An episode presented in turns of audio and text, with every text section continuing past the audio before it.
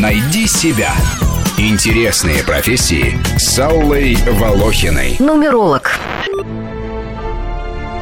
Это древнейшая профессия из области эзотерики. Миллионы лет назад жизнь людей отличалась от нынешней, многих вещей они не могли объяснить. Поэтому могущественными людьми, к которым прибегали за помощью, были колдуны, нумерологи и алхимики. Наука тогда была неотделима от магии. Математики были одновременные нумерологами, астрономы занимались астрологией, алхимики в свободное от основной магической работы время развивали химическую науку, а медики охотно пользовались травами и прочими средствами из арсенала народных целителей. Основные положения нумерологии были сформулированы в VI веке до нашей эры великим математиком и философом Пифагором. Он объединил математические системы арабов, друидов, финикийцев и египтян с науками, изучающими природу человека, и предложил предсказывать будущее и определять жизненный путь с помощью цифр. Великий ученый утверждал, что каждое число обладает не только математическими свойствами, но и магическими, может предсказывать события, определять характер и судьбу человека, приносить удачу. И с помощью чисел можно изменить свою жизнь к лучшему.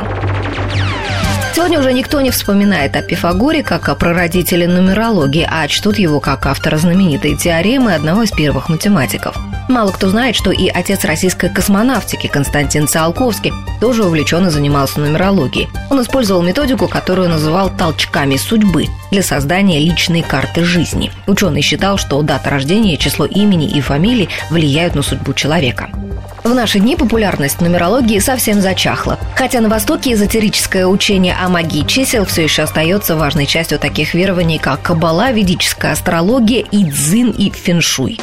В фильме Ларса фон Триера «Нимфоманка» для главной героини числа 3 и 5 были самыми запоминающимися, поскольку связаны с одним из важных моментов ее жизни, никакого отношения к духовным практикам не имеющего. На Западе немногие обращаются к нумерологам, и еще меньше людей афишируют свое обращение из опасений насмешек. Но на всякий случай некоторые пытаются проверить числами совместимость с потенциальным партнером по бизнесу или суженым, определяют, как правильно назвать ребенка или фирму, какого числа ее регистрировать, чтобы цифры способствовали процветанию. И если стать самому себе нумерологом и постоянно высчитывать дома на коленке благоприятные дни для крестин, переездов, свадеб или первых свиданий, можно прилично освоить математику. Кстати, нумерологи предлагают свои услуги и для профориентации. Утверждают, что с помощью их вычислений можно рассчитать, какую профессию лучше выбрать. Я решила проверить, взяла самую простую из предложенных в интернете формул и получила для себя список из восьми профессий, среди которых оказался и журналист. Были там и адвокат, и врач, профессии, которые я тоже рассматривала школьницей.